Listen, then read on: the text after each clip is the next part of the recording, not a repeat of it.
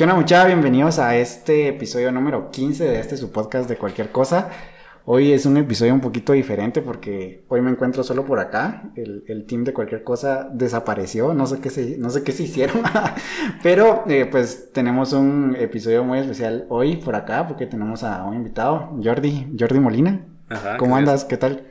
Bien, ¿Estás? aquí en Bike, aquí apareciendo, después de como 40 años de no vernos en el cole- del colegio. Sí, nos conocemos del colegio. Eh, pues estabas un grado antes que, que- No, un grado después que yo. Sí, un Ajá, grado Yo después. estaba antes. Estudiamos la misma carrera. Ajá. Y después de que salimos del colegio, pues ya nunca nos volvimos a ver. Cabal, solo por el Instagram ahí. Ajá, no, Twitter. Por, por Twitter. Ajá, por Vos tuiteas bastante, ¿no? Más o menos, fíjate, porque una vez me agarró una como maña, más o menos, de seguir la tendencia de, ay, es que tengo Twitter y, y acá tu- tuiteo, vamos. Pero realmente no fue nada bueno, vamos. Entonces, como que dejé esa, esa maña, la verdad, y solo ponía cosas así como que disque relevantes o pensamientos así random, vamos. Ajá. Entonces, por eso es que ya no tuiteo, eh, tuiteo tan, tanto como Tanto, antes. ajá. Pero hasta donde yo me recuerdo, vamos a ver aquí rapidito. eh, creo que tengo como 7000 tweets, una cosa así.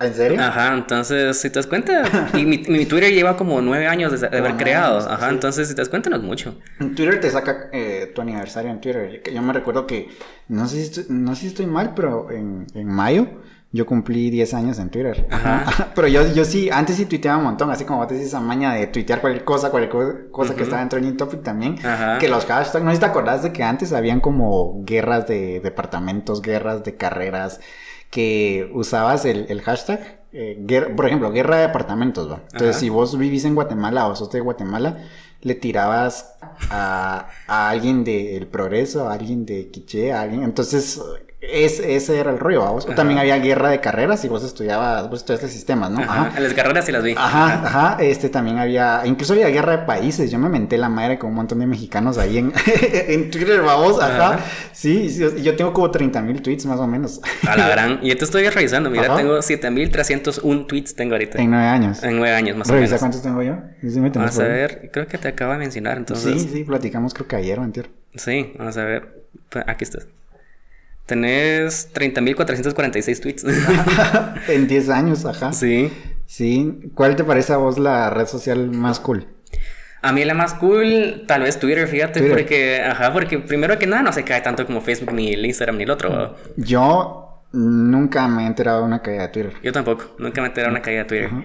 Y además ahí en el Twitter, no sé, tal vez las reglas de la comunidad, no sé, vamos, pero al menos Facebook censura muchas cosas, incluso hasta los memes. Sí, ajá. Entonces en Twitter a veces, a veces no es por eh, morbo ni nada por el estilo, pero a veces es como que bueno que muestren las cosas así, así explícitas, pues. Sí, eso es cierto, aunque yo me he topado con cosas bien- Ah, también me he topado cosas bien raras, me he tocado cosas bien feas.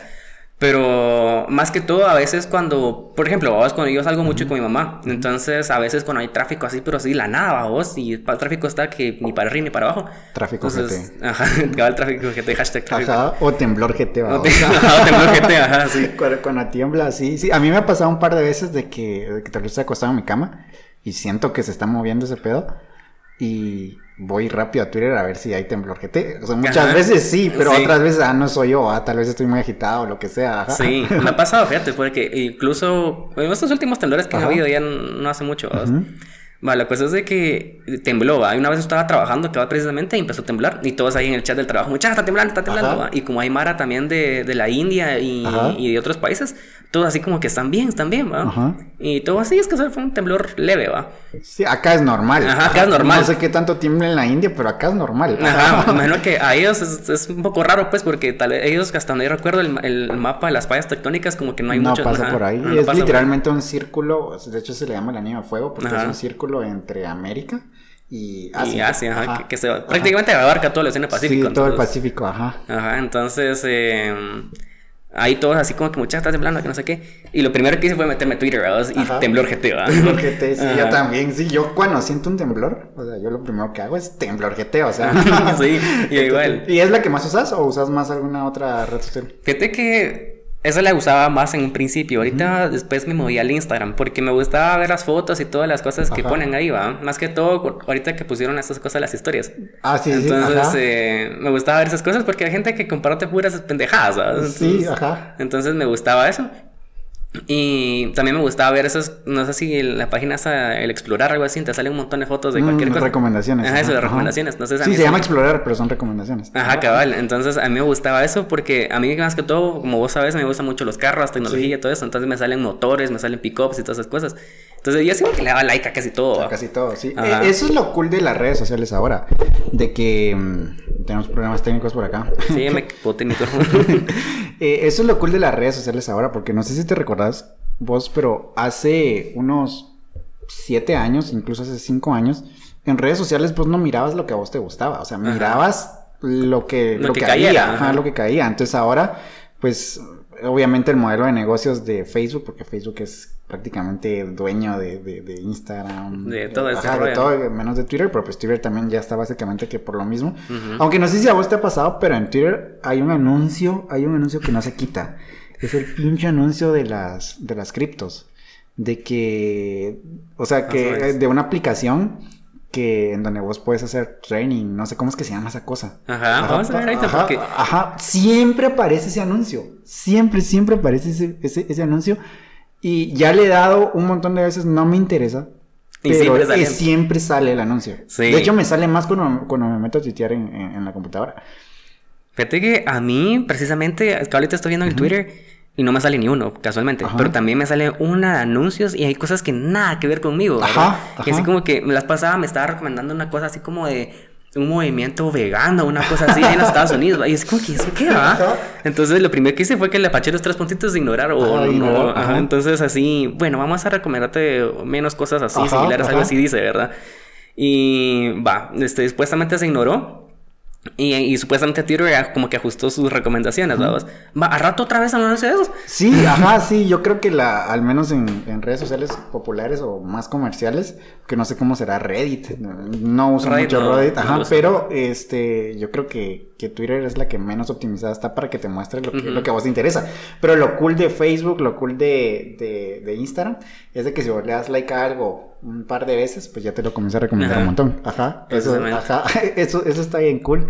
Pero sí, y contanos cómo, cómo, cómo fue que, que vos comenzaste con todo el rollo de la tecnología, porque te conozco desde hace como, ¿qué? Unos, Unos 10 años más o menos. sí, hace por ahí. un- unos 9, 10 años. Sí. Yo me recuerdo que en el colegio vos también eras- así súper geek, o sea, que tenías Más un montón, ajá, un montón hacía de... mis estuchitos de Lego. y Ajá, sí te gustaba bastante Lego y todo eso.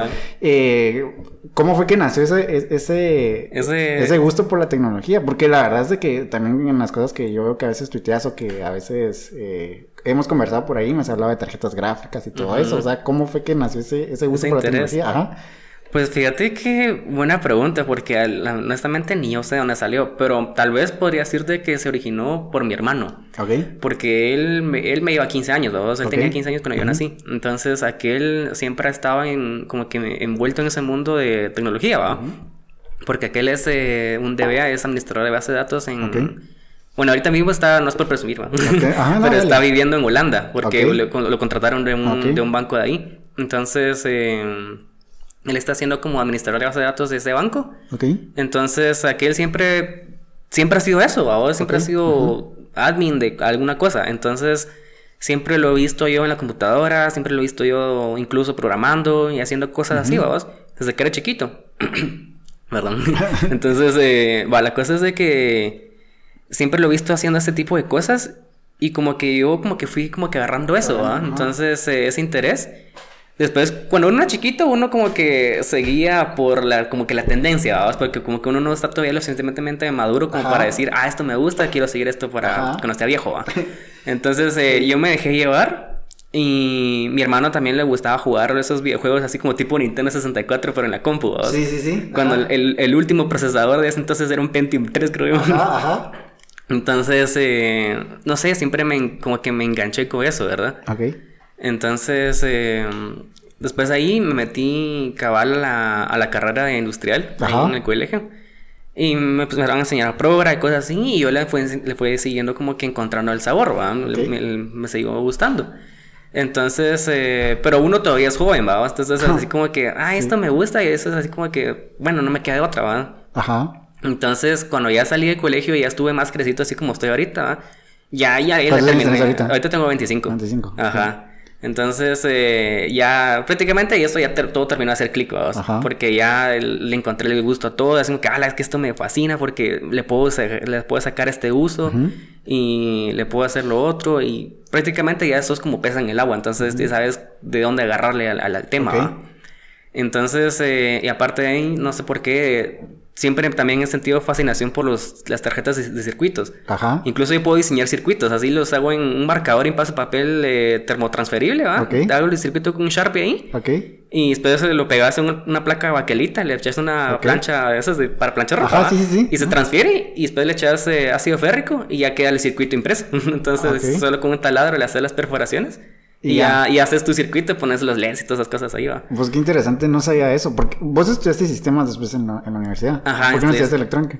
Fíjate que eso es una buena, una buena pregunta. Incluso hasta yo mismo me, me la hago ahorita que ya estoy prácticamente a punto de salir, ¿verdad? Ajá. Porque seguí sistemas por mi hermano. Porque incluso a él siempre he visto que le han pagado bien, ¿va? Por, por ser sistemas. Entonces yo como que también quise eso, ¿va? Así que, ahí cuando salga a trabajar, de salga a trabajar, salga de, de estudiar eh, quiero que me paguen bien, ¿va? Ajá. Porque pues es un trabajo como que paga bien. Sí. Entonces, y le encontré el gusto a sistemas, pero honestamente creo que tal vez mi, mi centro donde yo tal vez hubiera brillado más, se podría decir, es en electrónica, fíjate. Porque me gusta mucho hacer eh, circuitos y todas esas cosas, ¿verdad? Okay. Incluso al pick-up que está ahí parqueado, ese en los estribos donde vos pones el pie para subirte la cabina. Ahí pensaba ponerle una tira LED de... ¿Cómo se llama esta cosa? Eh, dirigible. Ok.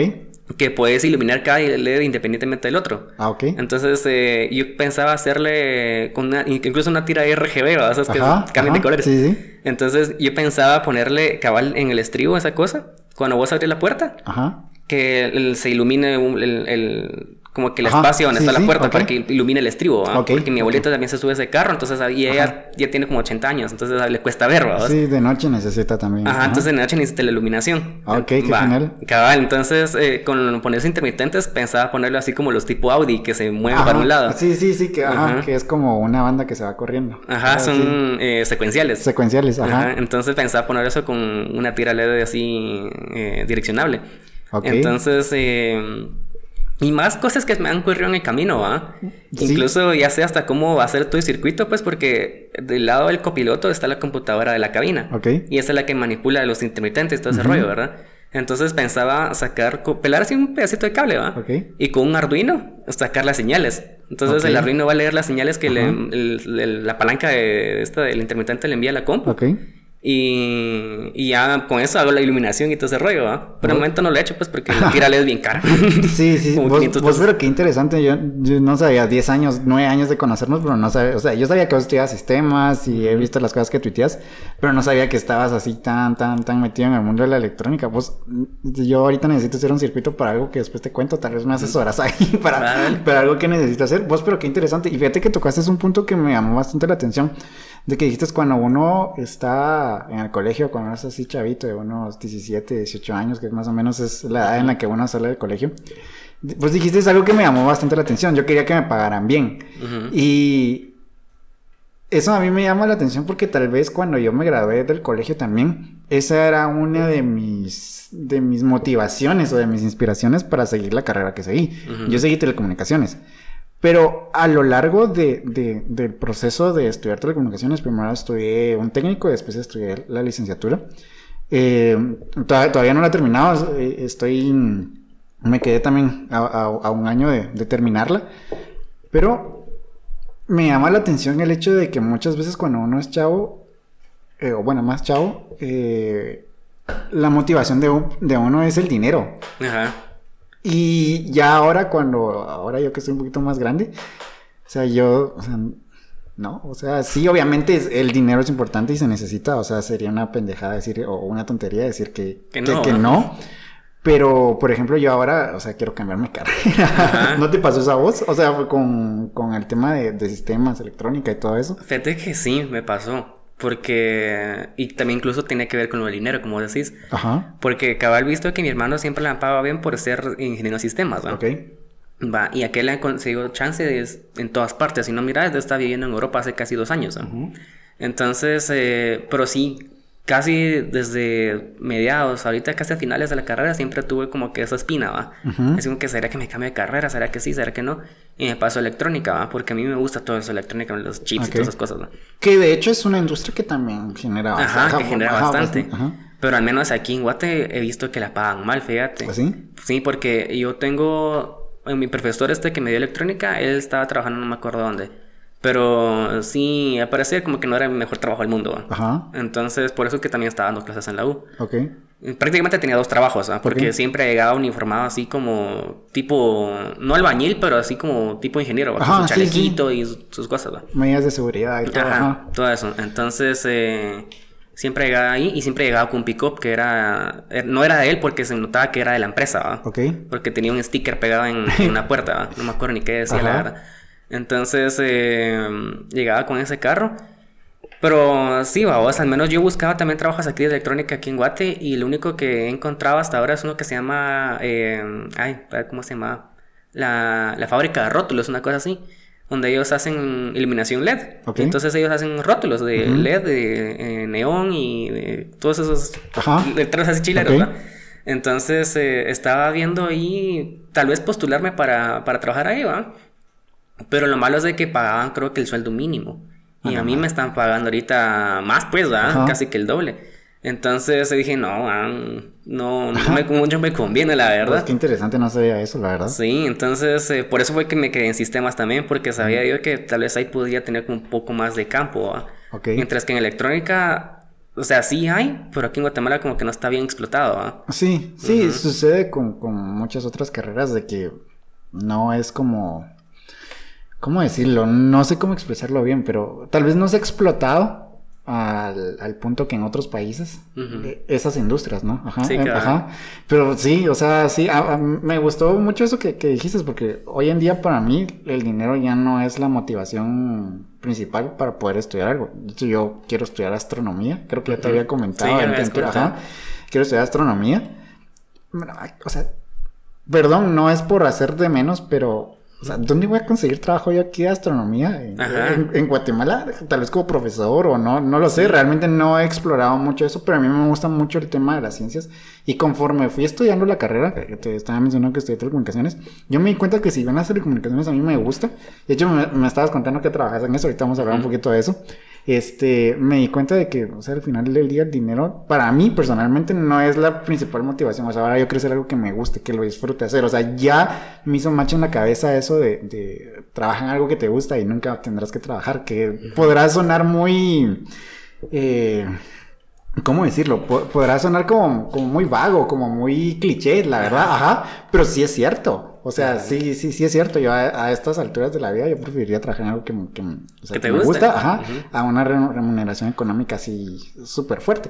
Tal vez porque, bueno, no sé, han ocurrido varias cosas en mi vida que, que, me han hecho cambiar esa mentalidad, pero pues sí, o sea, el, dinero es importante. A los que nos están escuchando, el dinero es importante, pero, pero pues no sé, me llamó bastante la atención ese, ese, comentario que, que hiciste, pero...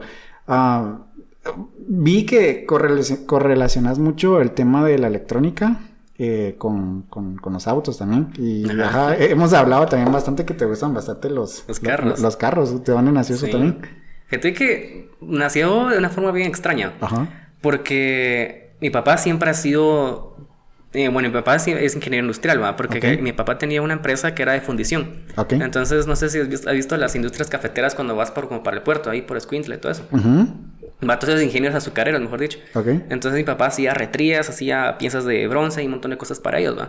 Entonces mi papá a partir de eso también le salió como que implícito, se podría decir, el arreglar los carros, porque a veces él, él tenía un Mitsubishi, un L200, aquellos viejitos cuadraditos. Hermosos esos picopitos. Ah, y lo extraño, vos lo vendieron. Y cuando lo vendieron yo prácticamente llevé vos.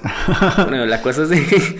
eh, la cosa es de que mi papá tenía ese pick-up y ese pick-up lo usaba para trabajar. Entonces mi papá de la, pues de la necesidad del trabajo y atender a sus clientes y todo ese rollo, siempre ha tenido bien cuidado el pick-up. Entonces mi papá en el garage de mi casa siempre le decía, mira, le vamos a cambiar la cita del carro, mira, no sé qué, no sé cuánto.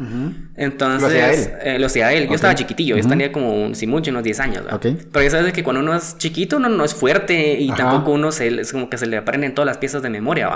Entonces En, eso, en cabal, prácticamente desde que nací, como hasta los 10, 13, más o menos 15 años, eh, yo odiaba la mecánica. Ajá. Porque mi papá cada vez que se, me- se metía a arreglar el carro era una legadera, ¿va?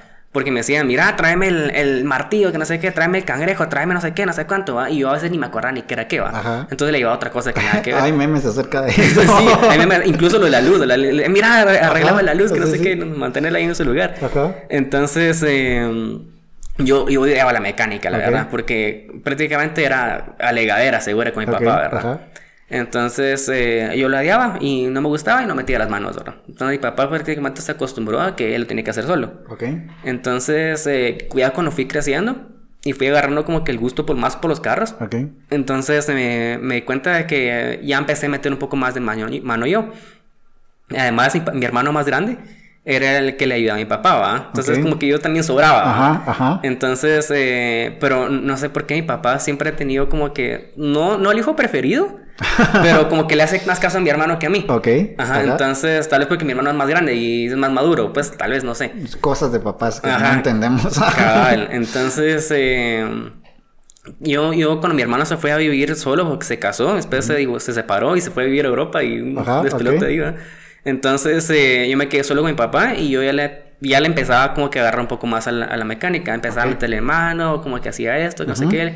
Y papá también se dio cuenta de que ya le- que me empezó a despertar llamar el interés, atención, ajá. ajá. Entonces me decía, mira, se hace así, se hace así, pero como mi papá como que ya también maduró más, ¿va?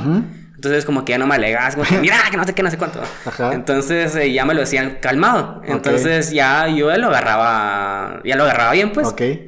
Entonces cabal como que, como, como que agarra viada, como que agarra velocidad eso. Sí. Entonces después como que ya, ya, a mí ya me empezó a fascinar eso todo el mundo de los carros y todo ese rollo porque miraba, a mí me gusta mucho el Rally Dakar. Sí. O el WRC. Entonces, eh, gusta- ese es mi sueño. Quisiera Ajá. correr en esas carreras, pero no se puede.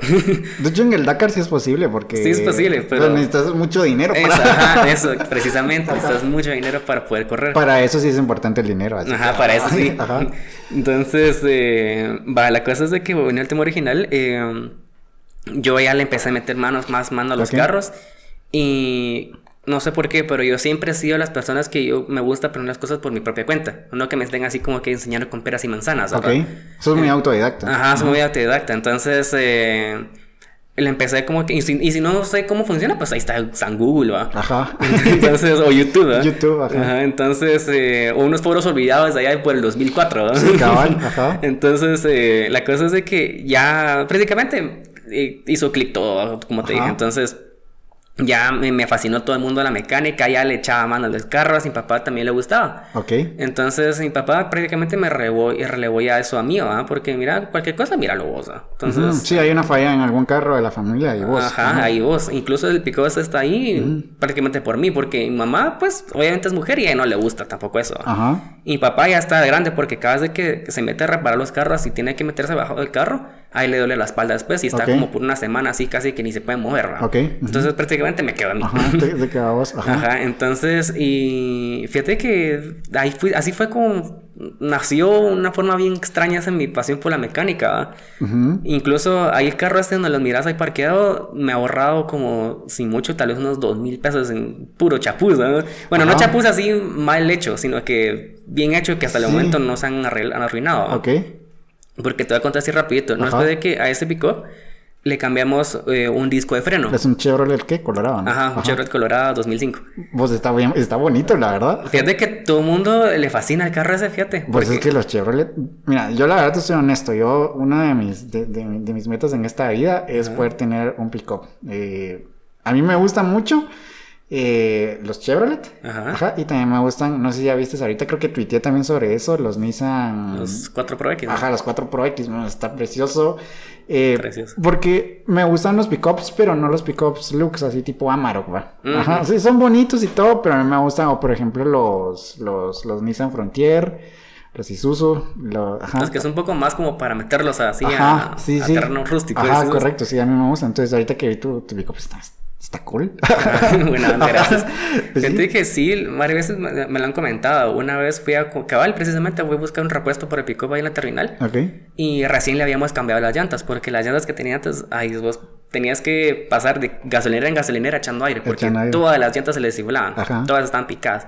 Entonces, eh, cabal le cambiamos las llantas y creo yo que tal vez es parte del servicio de ahí de Le Mans, ahí en San Juan. Ajá, ajá. Que te lavan el carro. Entonces lo lavaron y dejaron bien pulidito. Y ya viste que el, el rojo ese no es como rojo como. ¿Cómo te explico? Es como rojo plástico. Porque es así como Sí, clarito. no- ajá, no, se mira muy metálico el color. Sí, sí, sí. Ajá, entonces eh, brillaba bastante. Ok. Entonces cuando yo llegué a la terminal a buscar esos repuestos, acababan los chavos que estaban ahí sacando las piezas y todo ese rollo, y estaban hablando entre ellos, ¿verdad? Supuestamente ellos no sabían que yo los estaba escuchando, Ajá, pero ajá. era bien obvio, ¿verdad? Y están diciendo, a la voz ese pico estaba bien chulo, vos, que no sé qué. Y sí, vos, es que yo quisiera uno así, pero no sé cuánto cuestan, que no sé qué, no sé cuánto. Y después se fueron para adentro y ya no lo sigues escuchando. Y...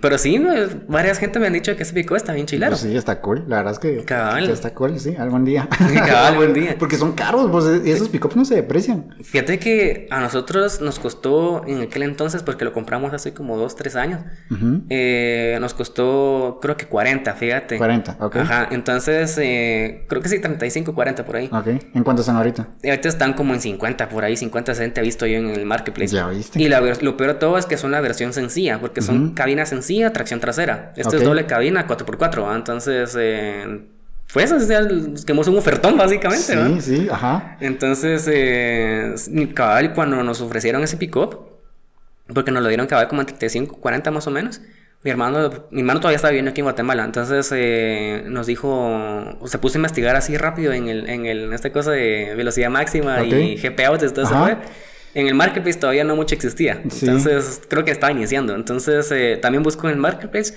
y todos los pickups más o menos similares andaban como por los 45, 50, incluso 60. ¿va? Ok. Y eran versiones así, más garras, más viejas y más sencillas en todo sentido. ¿va? Entonces mi papá le dijo, mi hermano le dijo a mi papá, mira, dale, ¿va? o sea, muy buen pick para ese precio, ¿va? Sí, la verdad es que sí. Si Ajá. ahorita me dicen, ¿querés ese pick-up en 35? Yo no lo pienso. Ajá. Yo- yo no lo- Pues es de que, no sé, ¿conoces el BT50 de Mazda? Sí. Va, es uno de los pickups más sencillos que actualmente están en el mercado de Guatemala. Vos, pero un, un BT50 del 2008, 2009, 2010, pues no bajan de 60. Sí. Pues no bajan de Caros. 60. Están bien caros. Porque fíjate que yo tengo en mente también, porque a mí también me fascinan los picos. Ajá. Si, yo, si me ponen ahí un, un Maserati 2022 con un montón de tecnología y un pico, yo agarro. Sí, sí, sí, definitivamente. Ajá, Ajá. entonces, incluso si es uno viejo. ajá. Entonces, eh, yo tengo una idea de tal vez no comprar el mismo carro, pero sí un Mitsubishi como los que papá tuvo. Ok. Eh, son, no sé si viste esos L200, pero los que son versión doble cabina diésel. Eh, ¿Modelo reciente o...? Los viejitos, Los viejitos, los- los que son casi cuadrados. Ajá, los que son todos cuadrados. Vos, esos, esos pickups son, son tan bonitos. A mí, ¿sabes a, a qué carros se parecen bastante? A los, a los Jeep Grand Cherokee. de Ujú. los- ajá, del modelo 90 y algo. Ajá. Que son cuadrados así, que vos sentís que si esa onda le da un golpe a una pared, la pared es la que se cae. Precisamente. Ajá. Entonces, eh, yo quisiera un pick-up de esos para ponerlo así bien chilero. Porque lo quisiera levantar, ponerlo en las llantonas y ponerle su snorkel, porque como esos son diésel, entonces sí, puedes ajá. meter el motor debajo del agua, ponerle su snorkel y todo ese rollo. Como son mecánicos, ¿va? Entonces, las cajas automáticas, pues si no las cuidas, se arruinan, ¿va? Sí, sí, sí. Entonces, una mecánica y se va hasta que se muera el carro, ¿va? Cabal. Entonces quisiera hacer eso, precisamente, poner un Mitsubishi de esos así. Y los estuve buscando en el marketplace. Ajá. Y a la voz, vieras, me he topado con unos, pero que ya son, pero prácticamente chatarras sobre llantas. Ajá. Y los venden, pero carísimos, vos. Y lo peor es que son las versiones sencillas, las, las que son Sí. una sola cabina y tracción trasera. Ajá. Y los y están, pero así, pero malísimos, oxidados, todos golpeados y peor, ¿va? malos. Y el precio, vos, están como por los 60, 55, Sí, vos, y así como que, puchis, qué caro. Y, y el carro todo desgraciado, ¿va? Sí. Entonces, cabal, y eso me pongo a pensar también. Si, si llego a vender ese pick que está ahí, yo fijo voy a pedir unos 50, 60 también, porque, pues. Fíjate que de hecho hace, hace un, bueno, sí, como por abril más o menos, yo fui a, a, a un pinchazo y había un doncito ahí, o un señor, que tenía precisamente un BT50, que como te estaba diciendo es uno de los modelos más sencillos en pickups aquí en Guatemala. Y me llamó la atención porque yo, o sea, de qué ratos estoy en, en busca de, de un pickup. Todavía no se ha dado la oportunidad, pero pues espero que, que, que pronto se, se dé la oportunidad de poder tener un pickup. Y le pregunté, porque la verdad es que lo tenía bien cuidado y todo. El, el señor me contó que tenía una granja y lo usaba para, para jalar alimento para ganado y todo. Y él me contó que lo compró nuevo. Lo compró, no me recuerdo qué modelo era. Yo creo que era un modelo 2007, si no estoy mal. 2007-2005. Que lo compró como en ciento y algo, 115 mil más o menos. Que pues, o sea, para, Ah, qué, claro. ajá, para aquel tiempo, ajá. Pero pues, hoy en día, eh, me dijo que menos de 60 mil no iba a pedir. Ujú. O sea, estamos hablando de más de 10 años después. Sí, cabal. Y uno de los pickups más sencillos. Cabal, ajá, Ajá. precisamente. Y si mira, si te das cuenta, mira, aquí ya tenía hasta cargado, hace sí, los tengo aquí en el Safari, el teléfono, el, Ajá. así una foto del del pico como lo quisiera poner. Sí, no, no, ajá. Sí. una foto completa. La voz está bien cool. Cabal, no sabes si se mira ahí en la cámara. No sé. Vamos a ver, sí. Pero sí, no, sí, la, la verdad es que sí. Yo, yo también, yo también me, me iría por un modelo antiguo para poder arreglarlo y todo. Creo que ese es, es el sueño de la mayoría de, de los hombres que nos gustan los, Los picos. ajá, los pickups. Aunque también me encantaría poder tener un este un pickup reciente como el, el L200 Sportero. Ah, Ya- ya- ajá, chulo ese ajá, pickup. vos- de hecho, hay un taller acá en, en Guatemala que se es el más autos. a más autos que están ahí en, la, En las Américas. En las Américas. Vos- yo paso seguido por ahí porque tengo que ir a hacer unas cosas del trabajo por ahí. Vos, yo cada vez que paso enfrente de ese taller bajo la velocidad para, para, Para ir para, viendo. para- para ir viendo a la voz de verdad. Yo creo que tener un taller de esos también sería como un sueño para mí porque... Ahora sí. Ajá. Incluso a mí me gustaría incluso trabajar que sea solo de barrer tierra, vos, pero que Ah. estar ahí en medio de toda esa acción. sí, sí, sí, sí. Sí, yo me recuerdo que también ahorita que dijiste barrer, yo también puse un, un tweet hace, hace algún tiempo en donde dije cómo, cómo le podría hacer para ir a trabajar aunque sea del que lleva las aguas a la Fórmula 1. sí, oye, creo que te respondí incluso. Sí, sí, yo creo que me respondiste. Porque sí, o sea, creo que, creo que para, para los hombres que nos gustan todo, todo el tema de mecánica, autos y todo eso, nos, nos encantaría estar ahí, aunque sea barriendo, trapeando o lo que sea. Ujú, ¿va? aunque sea que te- aunque sea que te paguen con un pedazo de pizza, pero ahí estás, ¿verdad? sí, sí, sí, fíjate, de hecho, eh, yo quería ir al, al, al GP de México del año pasado. Eh, había estado ahorrando eh, con cierta con cierta cantidad. yo dije, lo menos, lo menos con lo que yo puedo ir a México para, para ir al, al GP son 8 mil quetzales. O sea, yo estaba ahorrando y todo. Yo dije, pues me voy a ir. Pandemia vino y pues no, No no, no, se pudo, pero sí, o sea, uno de mis sueños es, es ir, es ir a, a un gran premio Sí. de, de la Fórmula 1, no digamos estar en paddock. y- Ah, la sí.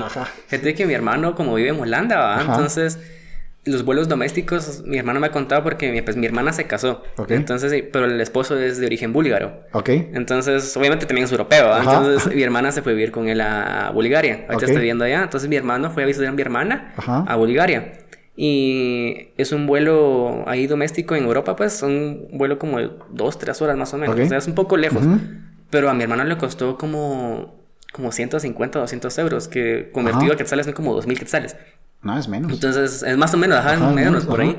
Entonces, eh, pues, o sea, no fue mucho. O sea, estaba relativamente asequible, ¿va? Entonces, eso le decía a mi hermano, mira, ¿por qué no nos vamos, por qué no me voy a contigo un, un, no sé, un mes, una cosa así? Ajá. Y vamos al- a la Fórmula 1 de Mónaco. Porque, Ah, ajá. ajá, entonces, porque ahí, eh, Mónaco está como abajito de Francia. Sí, sí. Que también Francia Ajá. está como a la par de, Holanda. Entonces, correcto. son como, ¿qué? Como una hora de vuelo, una cosa así. Sí, no, fíjate que de hecho, eh, este, bueno, yo no aspiro a ir a, a Europa, pero porque no tengo a nadie allá, obviamente si tuviera alguien allá sí, sí, sí iría, pero de hecho al Gran Premio de México, eh, los vuelos están como en, en 150 dólares, son como 1400 Ujú, quetzales, sí. o, sea, o sea, es relativamente accesible, lastimosamente la pandemia. No vino a joder. Ajá, sí, lo, lo vino a joder todo, pero estaba, estaba viendo que hay rumores de que para 2024 puede haber un premio en Cancún. ¿Así? Ajá, parece que van a abrir, o sea, dos grandes premios en Cancún, estaría genial, porque Cancún nos queda aquí nomás. Ajá, incluso te puedes ir en carro. Ajá, Simón. Entonces sí, sí, no, la verdad es que para mí no digamos Dakar o NASCAR, ajá, o sea, sí, la verdad es que sí estaría, estaría cool el, el- El- ajá, poder vivir esa experiencia. Porque Ala, sí. una entrada para, para Fórmula 1 es cara, vos. Así, ¿cuánto cuesta? Eso sí Fíjate que yo la que coticé estaba en convertido a, a- a quetzales, estaban como en 2500 quetzales y estás en las gradas más chafas. Ah, la verdad. O sea, una entrada para paddock cuesta como 12 mil dólares. A la madre.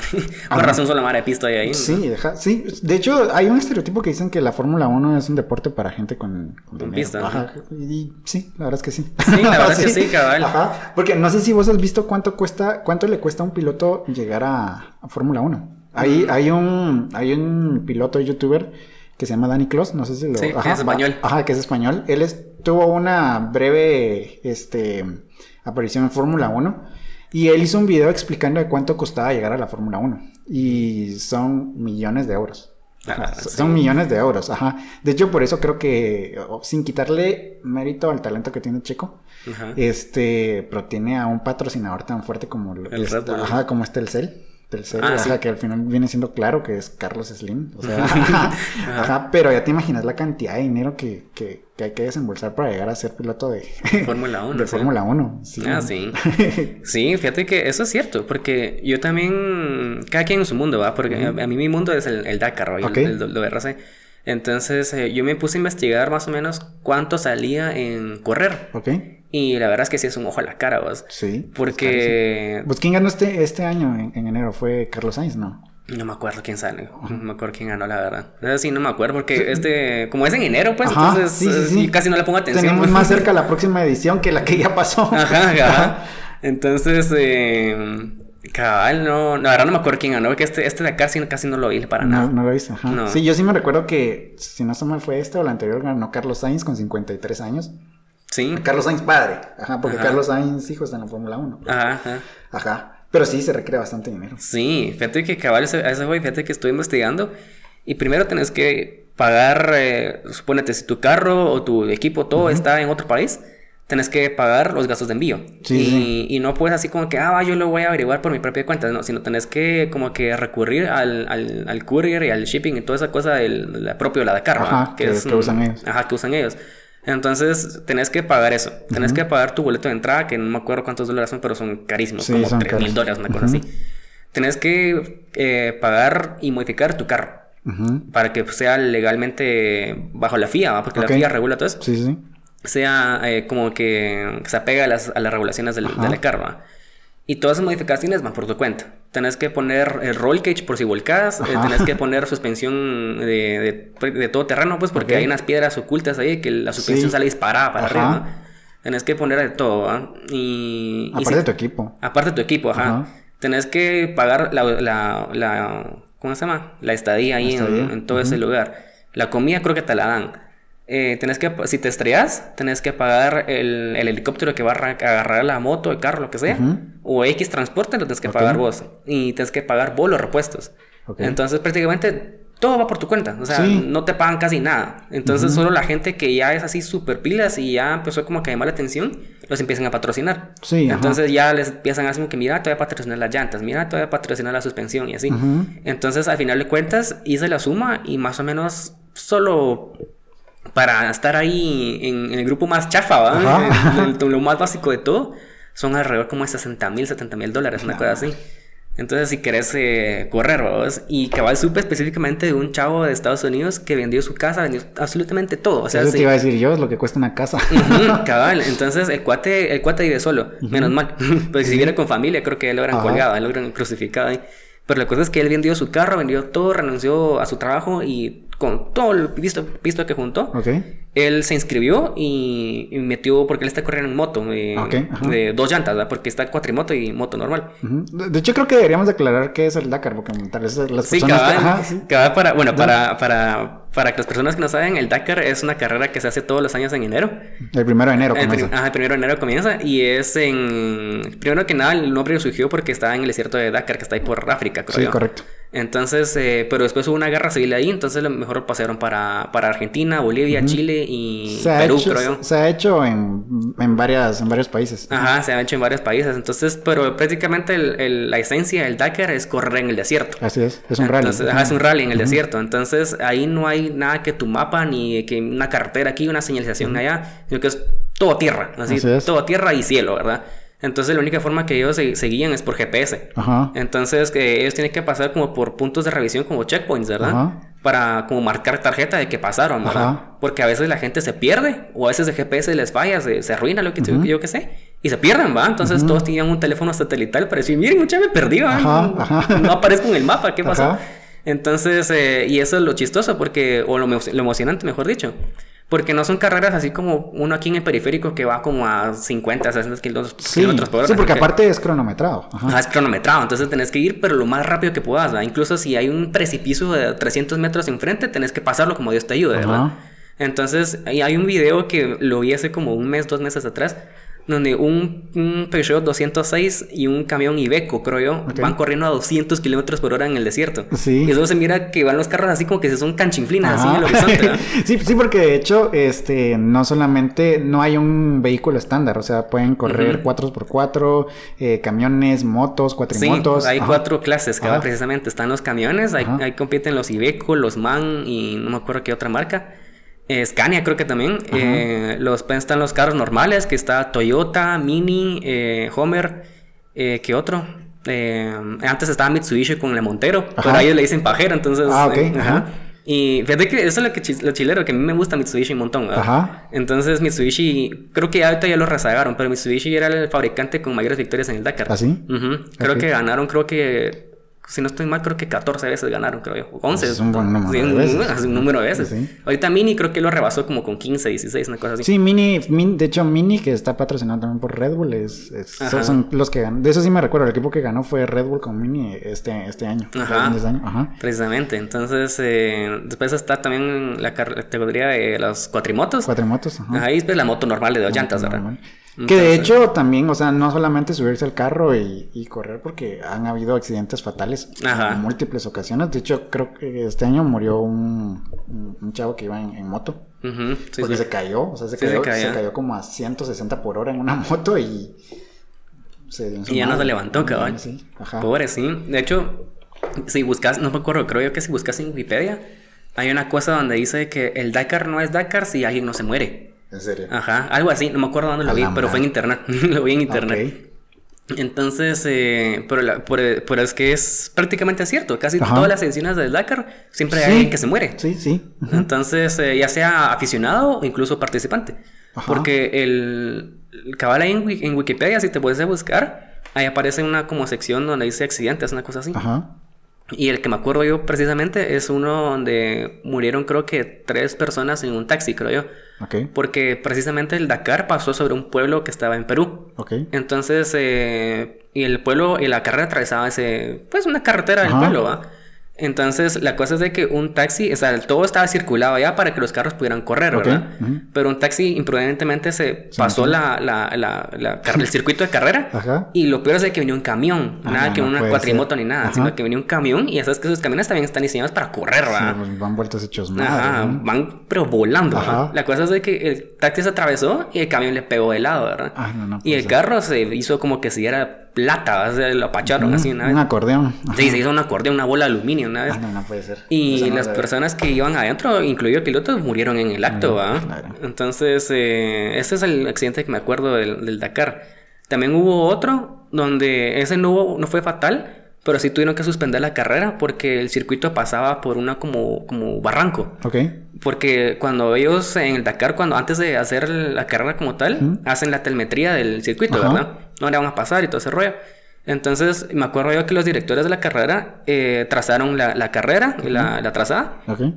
y cabal precisamente uno o dos días antes, me acuerdo yo, hubo una tormenta, eh, como un pequeño huracán, Ajá, pues. Entonces, la geografía se modificó y se hizo en como un barranco, y, eso, y no se dieron cuenta de ello. Ajá. Entonces los carros iban rápido, ¿va? Porque venían como que bajando una duna de arena. Ok. Entonces todos los carros, y como todo es color tierra, entonces no se mira de que ay, hay un barranco, ¿va? ajá. Entonces los carros pasaron así, y cuando vieron ya no había nada en el suelo, sino que iban, iban volando, cayendo, Ah, ¿va? no puede ser. Sí, y cayeron como, no era muy alto, pero eran como unos 15, 20 metros más o menos. Ah, pues es. Pero los carros como están diseñados a aguantar ese impacto, entonces mm, se puede decir que no les pasó mucho. Ajá. Pero como tres carros se cayeron ahí. Y uno se fracturó, el- creo que un hombro, creo yo. Ajá. Entonces se dieron cuenta de que realmente todos se estaban accidentando, ¿verdad? Entonces Lo- eh, no, era, no era error de Ajá. piloto, sino que ya era error del circuito. ¿no? porque todos estaban yendo al barranco, Lo pues. suspendieron. Ajá, entonces suspendieron, creo yo, en lo que, en lo que modificaban el- la, La trazada, ruta, ajá, la ruta. Porque era, se abrió como una especie como de, como de cañón miniatura. Pero era suficientemente grande para que los Sí, los cayeran carros se ahí. Sí, qué peligroso. Sí, Ajá. entonces- Y es que a veces también les toca correr de noche. Ajá, les toca correr de noche, incluso porque no son carreras así chiquitas como de, ay, unos 5 o 10 minutos, ¿verdad? Sino que son carreras hasta 500 kilómetros, ¿verdad? Sí, sí, la- las etapas, porque es por etapas, Ajá. no se corre en un solo día, se corre como en 10 Sí, días. si no ajá, mal. como- son como 10 Ajá, días, como ajá. 10 días. Eh, en que cada día se corren 400, 500. Yo me recuerdo que una etapa de 650 Sí, así, kilómetros, o sea, Sí. ajá, eso no se recorre en, en un día. No, ajá. no. Ajá, entonces sí, sí, no, sí, y de hecho, sí, me imagino que yo, yo nunca he estado en un desierto, eh, y menos de noche. Pero pues, o sea, cuando vos salís de la ciudad y vas a escalar algún volcán o vas a acampar o lo que Se sea. pone bien frío. Cuando, o sea, aparte se pone bien frío, aparte no hay luz. Sí, o sea, no. la, la oscuridad de, de, de cuando salís a la calle de noche, no sé si salís a las 11, 12 de la Sí. noche, no es comparable con la oscuridad de, de, la naturaleza en donde no hay absolutamente nada. O sea, no Ajá, solo la luz de la luna ahí. Ajá, sí, es que hay luna. Ajá, es que hay luna Ajá. también. Entonces sí, sí, qué, qué cool. La verdad es que Sí. estaría cool correr un, un Dakar. Cabal, Pero- ese, es, ese es mi sueño, correr en el Dakar. Tal vez, bueno, no sé, ¿va? si fuera millonario creo que lo hubiera hecho. Pero al menos yo digo que no me quiero morir sin antes por lo menos haber visto el Dakar en, El Dakar. en- en- en- así físicamente. Tal vez no correr, pero sí verlo. Sí, ver, sí, sí. Yo lo mismo con Fórmula 1. Aunque creo que la Fórmula 1 está un poquito más accesible porque tenemos un gran premio aquí en México, pero sí, ajá, si vas ahí me contás. Cabal, voy a ir a, a Perú, allá solo a, Ajá. con una mitindita de campaña a esperar a que pasen los que carros. pasen, cabal. No, sí, sí, está, está cool todo, todo ese asunto. Este, vamos a ver cuánto tiempo llevamos, como 46 minutos. ni, Cabal. ni se ha Ni- sentido. ni se ha Ajá, sentido, la ni verdad. se siente, ajá. Yo la verdad es que sí tenía un poquito de miedo de, de que, bueno, desde que hoy, obviamente ya se dieron cuenta los que están escuchando eso y nos han escuchado en, en episodios anteriores que estoy solo por acá, no está ni Josué ni está Elías. No, no, bueno, Josué ya me había dicho que no iba a poder estar. Y Elías no sé qué pasó, pero creo que hubo un problema ahí. Pero sí tenía miedo de que, de que la conversación no estuviera tan... Tan- tan emocionante, Ajá, sí, vos tan- decís que tan- tan emocionante porque pues a veces a mí me cuesta un poquito, o sea, yo no estudié comunicación, pero el amigo con, con el que grabamos el, el- el- este podcast, él estudió comunicación, entonces tiene un poquito más de, de, De experiencia, ajá, ¿no? de experiencia y de preparación en todo este asunto, entonces a veces cuando ya me quedo así como, como un poquito eh, trabado, aquel me rescata, pero creo que, creo que vos y yo compaginamos en varios temas de interés que a ambos nos gustan, ¿verdad? Obviamente, y, y sí, ni, ni, se- ni, se- ni se da sentido. Y otra cosa que te iba a preguntar, em, todo, todo el tema, para regresar porque nos desviamos bastante de- desde el inicio, este... La emoción. Ajá, la emoción, eh, para ir cerrando un poquito el tema de, de- del Dakar y la Fórmula 1 y todo Ajá. eso, este, te iba a preguntar de, de qué onda con, con, con el trabajo que, que me contaste que, Ah, que estás es actualmente, porque, redes. ajá, porque estás viendo redes, yo te mencioné eso y tengo en cuenta telecomunicaciones, estoy la, la licenciatura en Telecos también. Este, ¿qué onda? O sea, sistemas, ¿te gusta electrónica y estás trabajando en redes? ¿Cómo, ¿Cómo- cómo resultó todo Ajá, eso? ¿Cómo resultó todo eso? Pues fíjate que prácticamente por pura coincidencia, pura guasa, como decimos Ajá. aquí en Guate. Pues fíjate que, mira, pues a mí me, gustó, me, me gustaba sistemas y siempre he querido trabajar algo similar, ¿verdad? Así como ejercer mi profesión. ¿Ok? Y electrónica porque es, no sé, me gusta un montón y a veces lo agarro como hobby incluso. Ajá. Entonces, eh, y terminé trabajando aquí porque en primer lugar mi hermana ya trabajaba allí. Ok. Entonces mi hermana ya nunca nada que ver con telecomunicaciones, ni sistemas, ni nada. Ok. Ella, pues por pura necesidad en aquel entonces empezó Ajá. a trabajar. Ok. Y ahí he estado, pues ya lleva, ya lleva como nueve años ahí. ¿Sigue trabajando? Ah, sí, sigue trabajando Ok. ahí. Me contaste que ya no está acá en Guate. No, ella está trabajando también en la misma empresa, pero Ok. está como el trabajo es full remoto, ¿va? entonces aquí en Guatemala ni siquiera hay oficinas. Ah, ok. Entonces, eh, nosotros esa es la ventaja, ¿va? que podemos ir como nosotros querramos, la verdad, solo contarle que hay internet y ya puedas como Ajá. que marcar tarjeta y ya está. Ok. Entonces, eh, cabal precisamente eso, mi hermana por pura necesidad empezó a trabajar allí y ahí estuvo y, y está por todo este tiempo, ¿verdad? Entonces, cabal, yo terminé de, de estudiar en, la, en el colegio, estoy casi que a punto de graduarme de la universidad. Entonces, obviamente, tampoco me voy a quedar en mi casa haciendo nada, ¿verdad? Entonces, obviamente, hay que buscar trabajo. Entonces, eh, cabal, precisamente, en aquel entonces también, cuando recién empecé a trabajar, eh, mi familia estaba como que bien necesitada de que alguien le estuviera también apoyando, ¿va? Porque mi hermano y mi hermana estaban apoyando. Mi papá se retiró de, de su industria esa de fundición. Ok. Y mi mamá siempre ha sido ama de casa. Ok. Entonces, eh, prácticamente mis dos hermanos tienen que mantener a tres. Ok. Entonces, eh, cabal tenían una necesidad de que un tercero estuviera ahí Ajá. empujando más, ¿va? Generando. Ajá, entonces mi hermana dijo, mira, métete aquí, métete aquí, es full remoto, tú ya sabes cómo es todo, porque yo ya estoy aquí, yo te ayudo, que no sé qué. Ok. Y yo la verdad, a mí nunca me han gustado los call centers, yo siempre los he detestado, pero pues entonces así como que bueno, viviendo la necesidad de, mi familia de que necesitan ayuda mía, entonces bueno, metámonos, ¿va? Ok. Entonces, y como es trabajo de redes, precisamente ellos te encargan el manejo de redes de, lo- de los hoteles, ¿verdad? Ellos miran, administran la, la, la red del hotel. Ok. Entonces, es como que se puede decir que como que medio congeniaba con mi carrera, ¿verdad? Sí, Porque, sí, sistemas y telecos no está tan, tan, tan alejado. Ajá, No es como decir estudiaste Derecho y vas a administrar una red. Ajá. Ajá, porque va precisamente. Entonces dije yo, bueno, va, entonces, o sea, se está dando la oportunidad y aparte de no es algo que yo no conozca, o sea, yo sé más o menos de qué se trata todo eso. hecho, creo que en el colegio llevaron. sí, llevamos una cosa de redes, ajá. Con el teacher Jake. Con el Jake. Eh, muy pilas, la verdad. La verdad es que sí, Sí, muy pila, la verdad. Entonces, eh... De hecho, vive por acá cerca, vive como a la vuelta. ¿en serio? Sí, te lo prometo. Ah, no sabía que vivía aquí cerca. Ajá. Y viste que se casó con la, la diseño. Ah, sí, diseño. con la arquitecta, sí. No me recuerdo cómo es que se llama. Ay, no me acuerdo cómo, cómo se llama. Miriam, Miriam, ajá. Miriam. Sí. Entonces, pues sí, entonces eh, dije yo, bueno, va- vamos a probar. Y me metí, ¿verdad? Ok. Y había hecho un intento anteriormente, pero no me contrataron porque cabal estaban en- entrevistando a tres, o sea, yo y otros dos. Ok. En la misma empresa. En la misma empresa, ajá. Ujú. Entonces, eh, eh, uno me ganó, yo quedé en segundo lugar y el otro en tercero, ¿va? Ok. Entonces, eh, obviamente el que quedó en primer lugar, eh, se lo contrataron y estuvo ahí por un año, algo así, después creo que renunció o lo despidieron, no me acuerdo. Ok. Entonces volvieron a empezar a contratar y fue donde yo volví a aplicar y ahí sí Ok. entré. Ah, Ok. Entonces, eh, cabal, como que todo se alinea, ¿verdad? Porque estaba como que la necesidad de mi familia. eh, cabal se dio la, la oportunidad de volver a aplicar ajá. y se dio, ¿va? Ok. y, y entré. Entonces, eh, empecé allí. Y fíjate que es un trabajo, bueno, como cualquier otro trabajo, hay días buenos y días malos, ¿verdad? Ajá.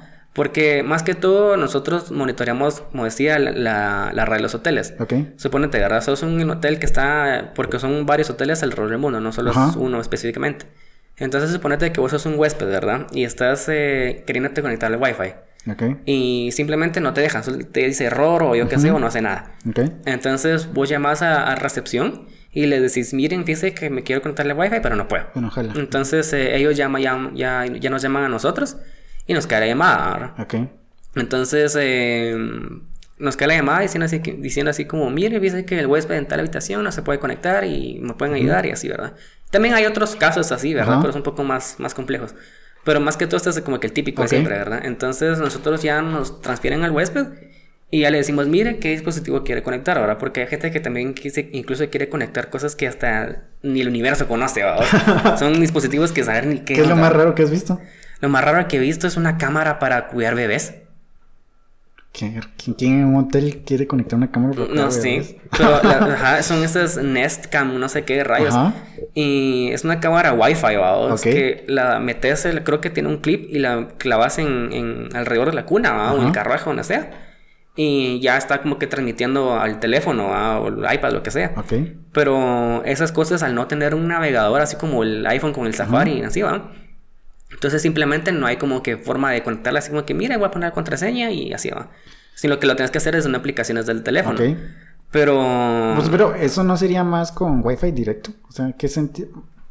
Bueno, yo pensando ya técnicamente, ¿qué sentido tiene conectar una cámara al Wi-Fi? O sea, al internet.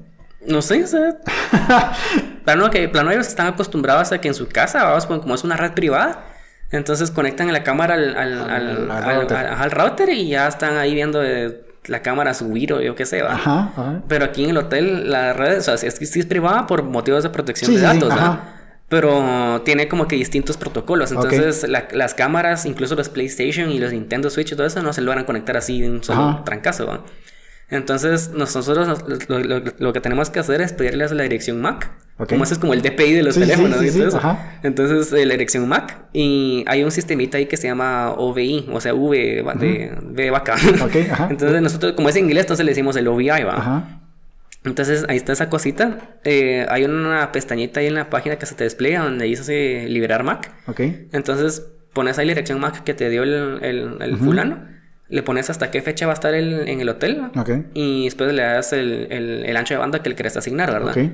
Y después le das conectar. Y se conecta, ¿va? o sea, se conecta la cosa y después abrís un- una ventana de SSH, así como de... Ajá. Esas cosas como el command prompt, esta Sí, cosa sí, negra. sí, ajá. Entonces, eh, para las personas que no saben, son como interpretador de comandos, una cosa así se llama, ¿verdad? El SSH. ajá, el, sí, la terminal de comandos, básicamente. Sí, es, es un protocolo que te permite conectarte remotamente a... A una terminal. ajá, un, un, router, a un switch. Algo así, precisamente. Entonces, eh, cabal, ahí ponemos un comando que es el, el, el ARP. Ah, eh, En, ajá, no sé qué, no me acuerdo más. Y pegas la dirección MAC, entonces le das enter y ya te dice la dirección IP y no sé qué. Para meterlo a la tabla de direcciones físicas que es... Ajá, ok. Precisamente, entonces eh, le haces eso y después le haces un ARPing y ya miras la respuesta del cosa que está ahí, el, que está respondiendo, pues, Ajá. Entonces, vos desde tu lado miras, ah, ya está conectado, ¿verdad? Ok. Pero a veces puede estar que parece, ah, o sea, el, dispositivo desde tu lado pareciera que está conectado y todo ese rollo porque miras tráfico viniendo y saliendo de esa cosa. Pero el, el, el huésped está haciendo que, miren, pero yo abro Google o algo así. No, nada. Entonces, ¿qué, ¿qué, está pasando? Generalmente se, soluciona con una reinicial, literalmente, reiniciando todo. La vieja confiable. Ajá, la vieja confiable, reiniciarlo todo. Entonces, lo reinicias y como que el iPhone o lo que sea, como que libera la dirección IP que tenía antes y, y, ya se conecta con la que le asignó el, el servidor, ¿no? Ok. Entonces ya una vez reiniciado, generalmente casi siempre en ese mismo instante se funciona, pero cuando no funciona hay que reiniciarlo. Entonces una vez pues, ya reinicias el, el, dispositivo, el huésped te dice, ah, mire, sí, ya tengo conexión, va. Y, oh, y, ah, va, está bueno, nítido, ¿hay algo más en que le puedo ayudar? No, órale, va. Y ese se mejora los casos.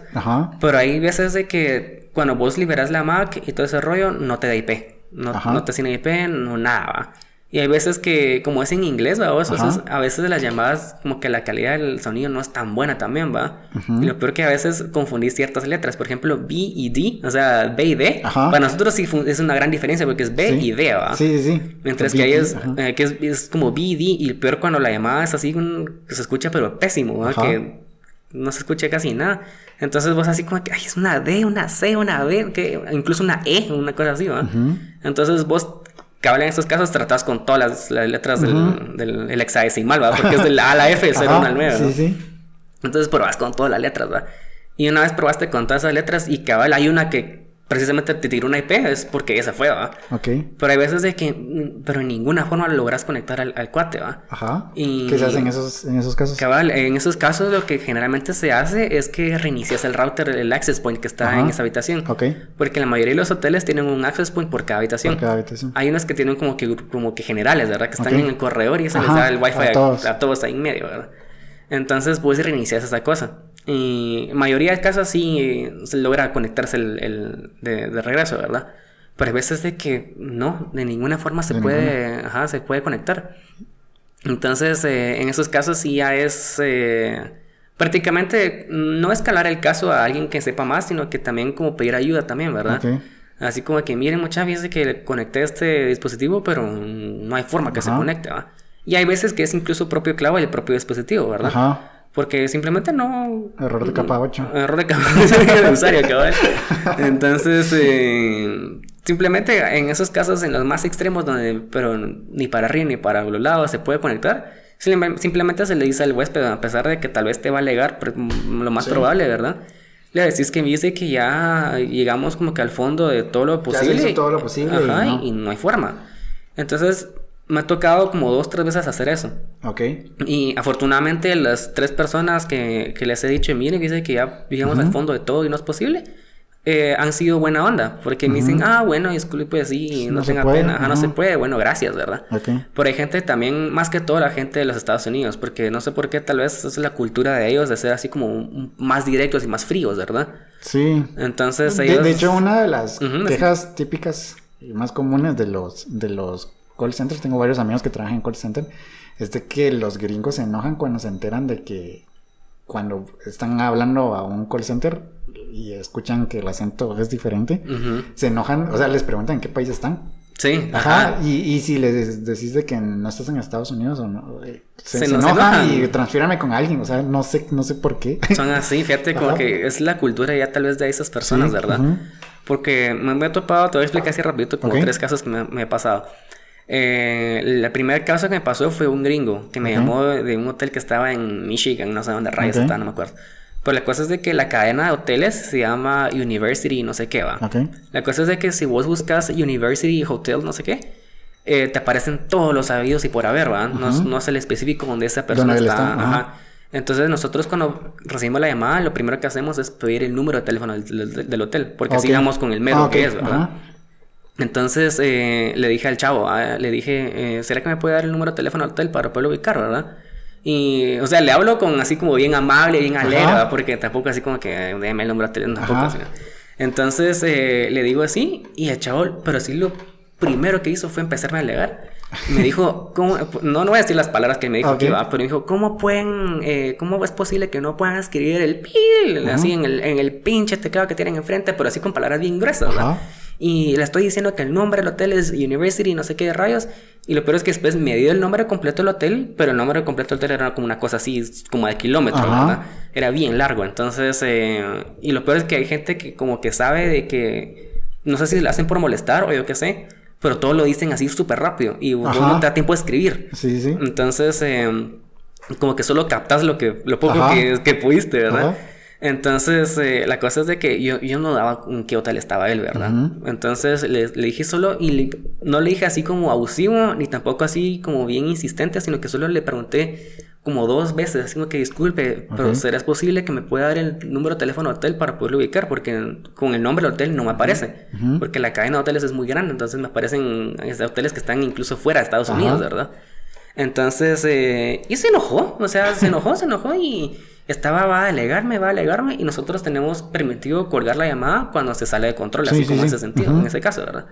Entonces yo le dije, mire, fíjese que disculpe, voy a colgar la llamada porque esto se salió de control, no, no va a ninguna parte, básicamente, ¿verdad? Entonces, eh, gracias por llamar y le colgué, ¿verdad?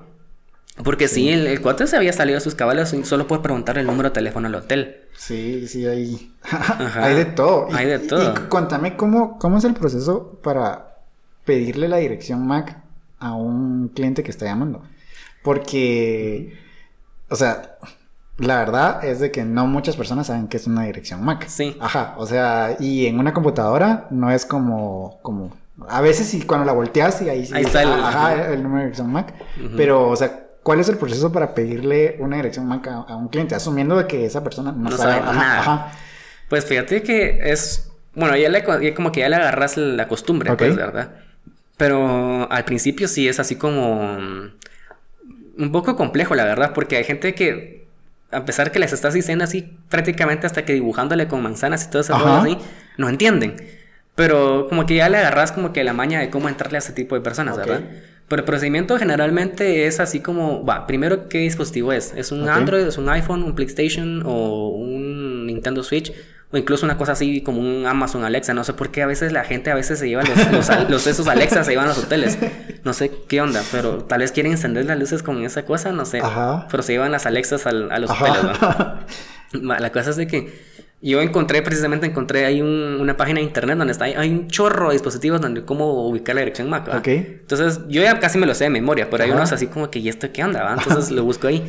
Entonces, pero generalmente, más que todo son teléfonos y laptops. Entonces, eh, suponete, si es un, un, iPhone, lo primero que se hace es eh, irte a las configuraciones del teléfono, ¿verdad? Después te vas a, a general, después en información, y si haces scroll para abajo, dice dirección Wi-Fi. Y ahí está, mira. Entonces, ah, sí. lo voy a censurar para que no se No, no sé ni siquiera si esa cosa sigue grabando porque ya no, ya, tenía mucha batería. Ya no tenía batería, ajá. bueno, si no, pues puro, pura sola, puro sonido. pues sí, entonces, eh, cabal, aquí está la dirección Mac. Ok y esas instrucciones se las das a... Ajá, se las doy. Entonces hay gente que le cuesta un siglo encontrar las cosas, ¿verdad? Sí, y fíjate que de hecho te preguntaba, porque yo también trabajé en un call center y, también a veces no me tocaba pedir la dirección Mac, pero a veces sí llamaban, o sea, que mi teléfono no funciona o no tengo señal o lo que sea. Y a veces un simple, un, simple, no, ya, ya no me recuerdo qué, qué procedimiento era el que hacíamos.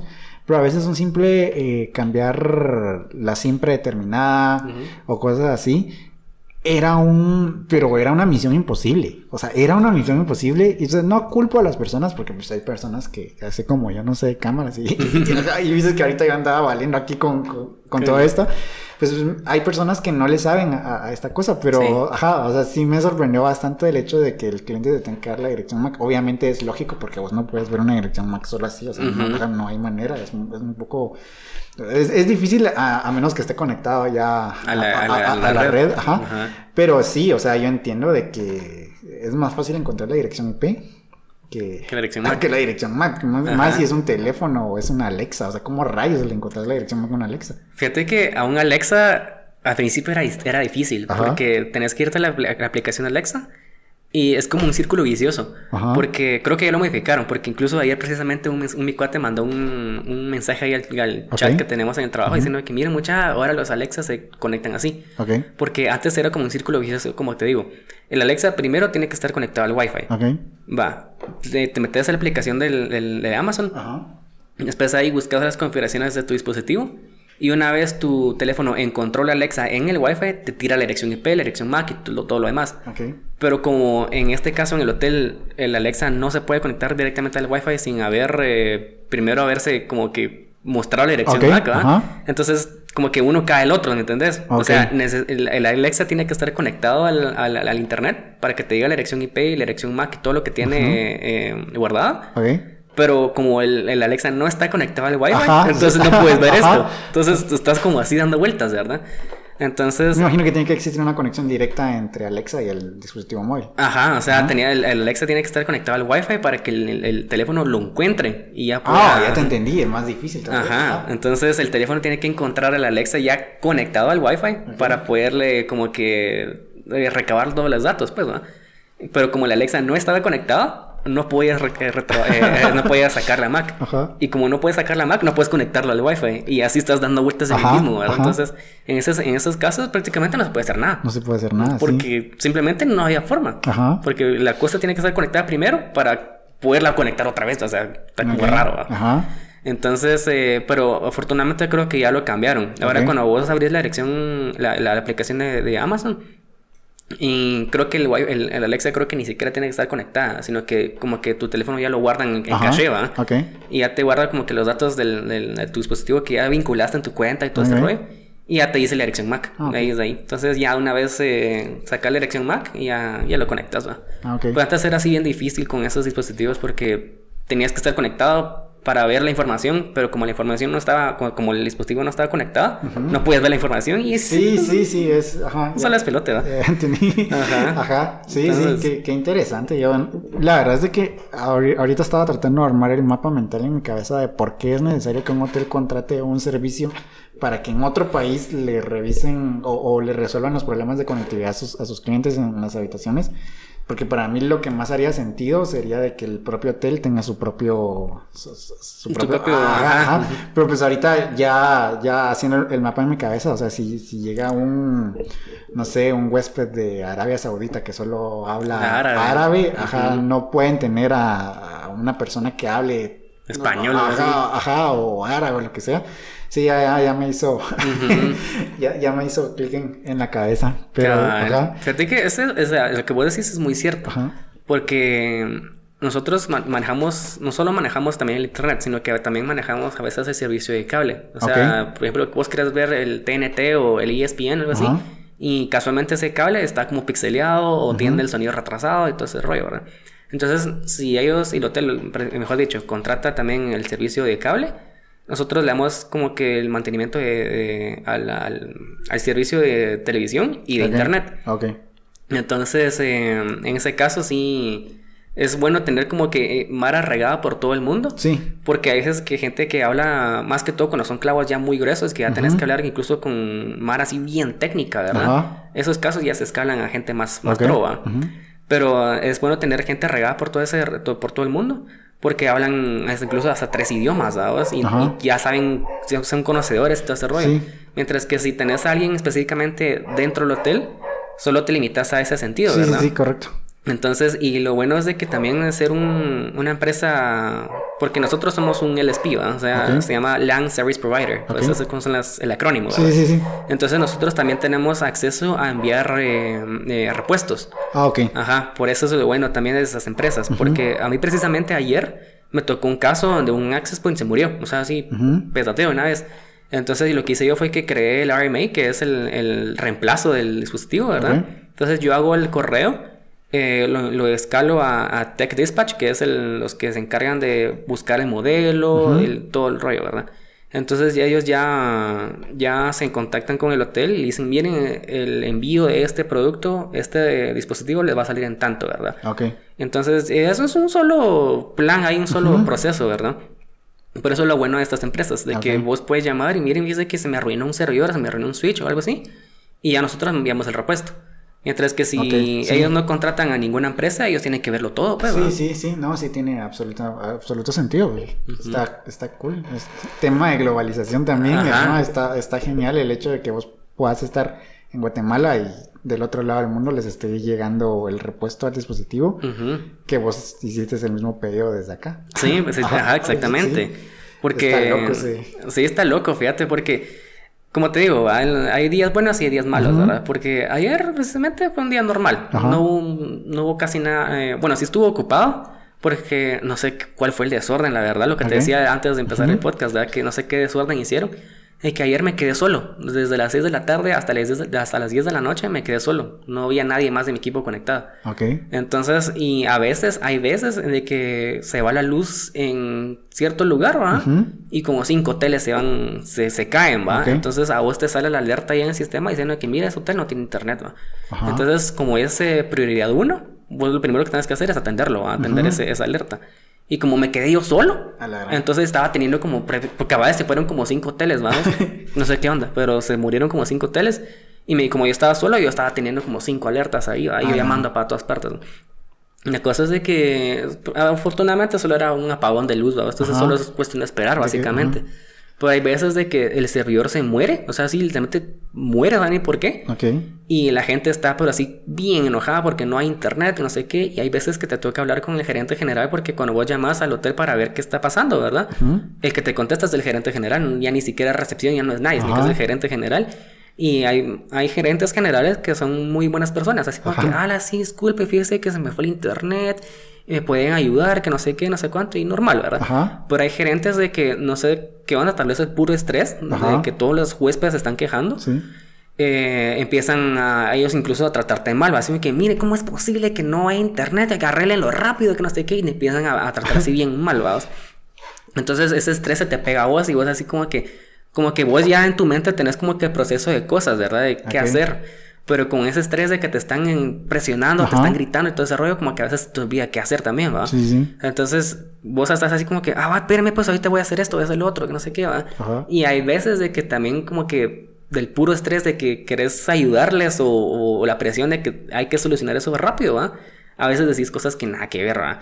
y lo peor es de que se quedan así como que, ¿qué? ¿Cómo es posible eso? No sé qué. Y, se, hace un gran, se hace un gran clavo, Porque las pasadas me pasó. Se fue el internet en un hotel y fue un switch, el switch principal que alimenta a los demás switches, que alimenta a su vez a los access points, Porque son como en cascada. Sí, sí, Entonces eh, se murió el switch principal y se fue el internet en todos lados. Entonces eh, yo no me di cuenta de que este hotel precisamente tenía como empresa proveedora de todo el equipo a otra empresa, no, nosotros, sino que nosotros solo manejábamos el servidor como tal. Porque hay como mezclas así medio raras, ¿verdad? De que una parte de, la red la maneja cierta empresa y la otra parte de la, red la maneja otra empresa. Okay. Entonces, en este caso, nosotros solo manejamos el servidor. Okay. los switches y todo lo demás lo manejaba otra empresa que se llama Blueprint, una cosa así. La cosa es de que yo no me di cuenta de eso.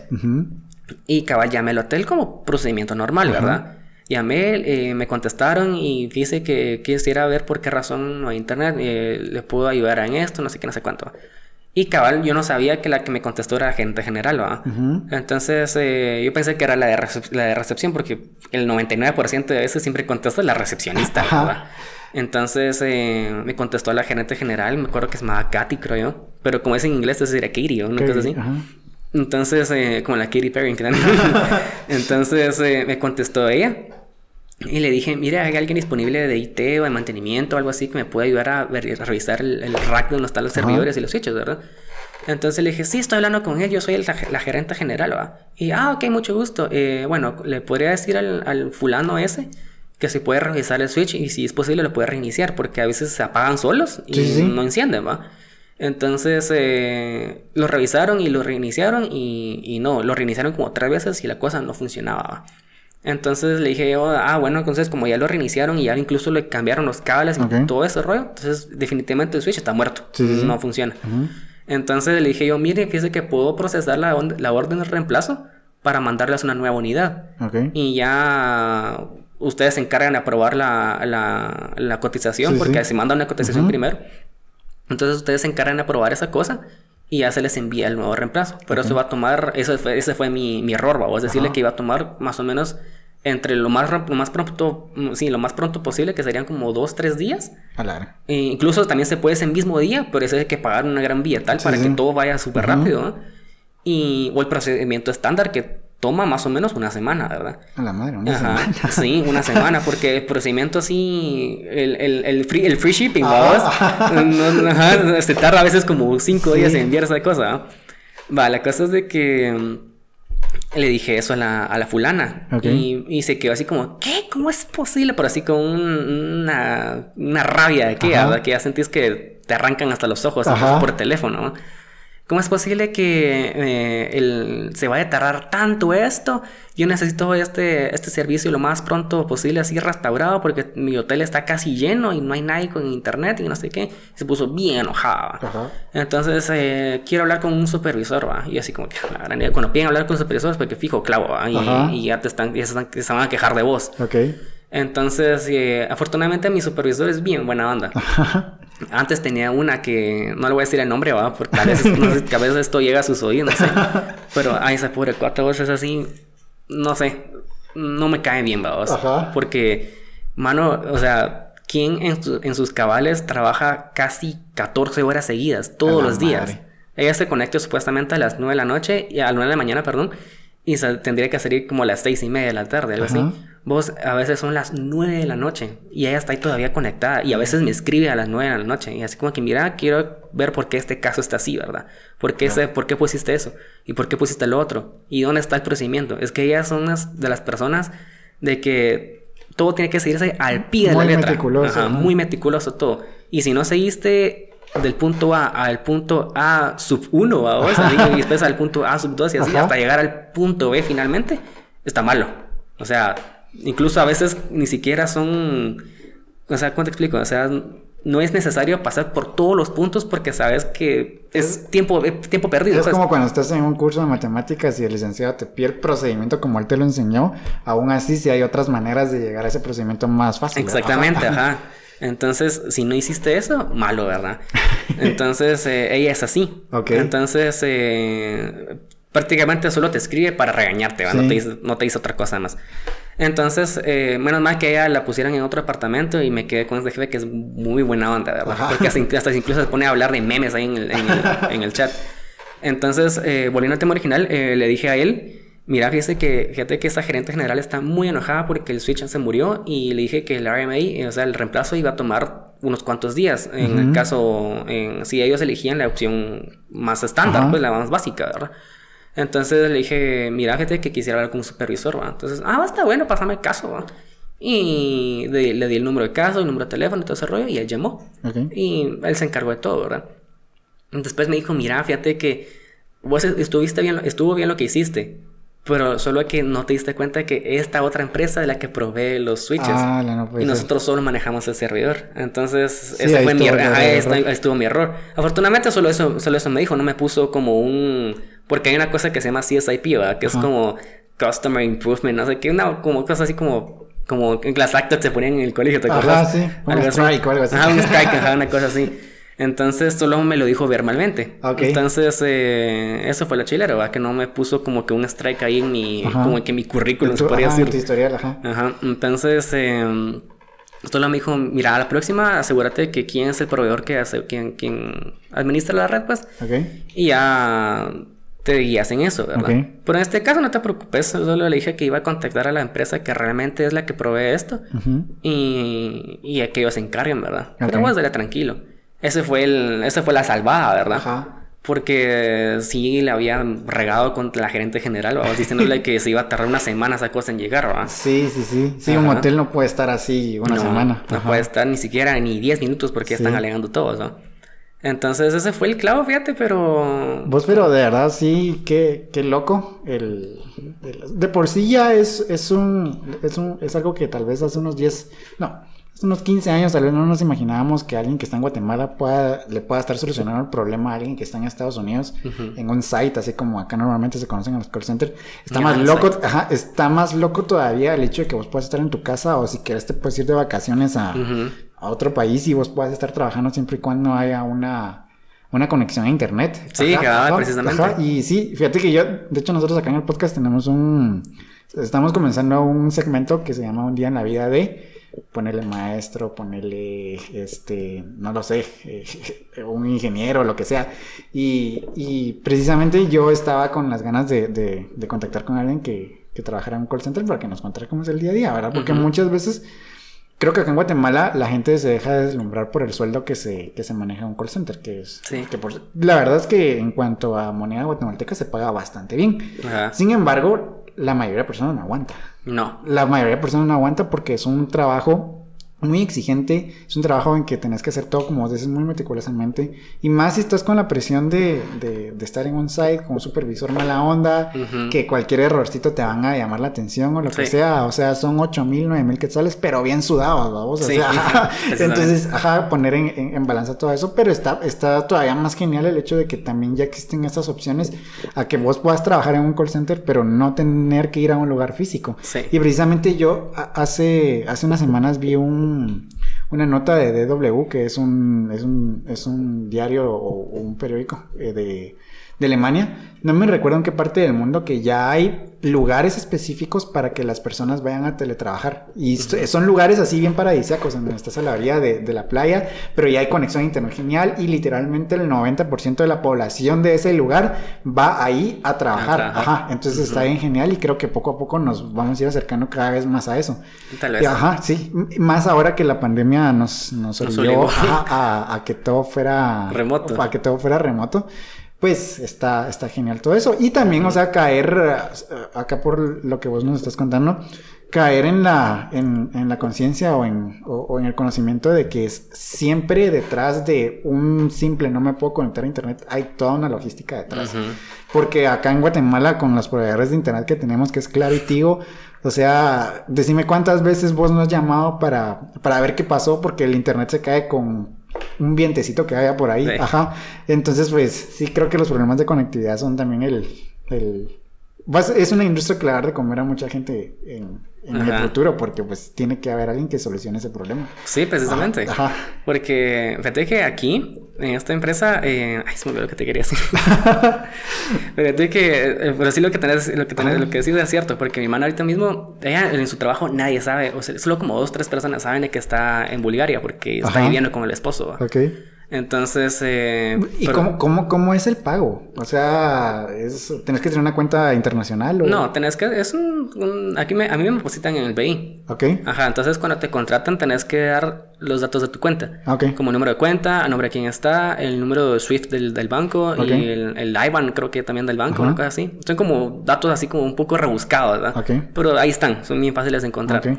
Entonces, ya una vez das esa información, a vos te depositan todos los fines de, mes, porque no nos pagan finales de mes, no, no quincena. No hay quincena. ajá. Ajá, entonces nos pagan a finales de mes y allí normal, ¿va? Sí, no, está, te, te digo, está bien loco ese asunto. Cabal. Sí, qué, qué interesante, pero bueno, este, vamos a ir finalizando este episodio.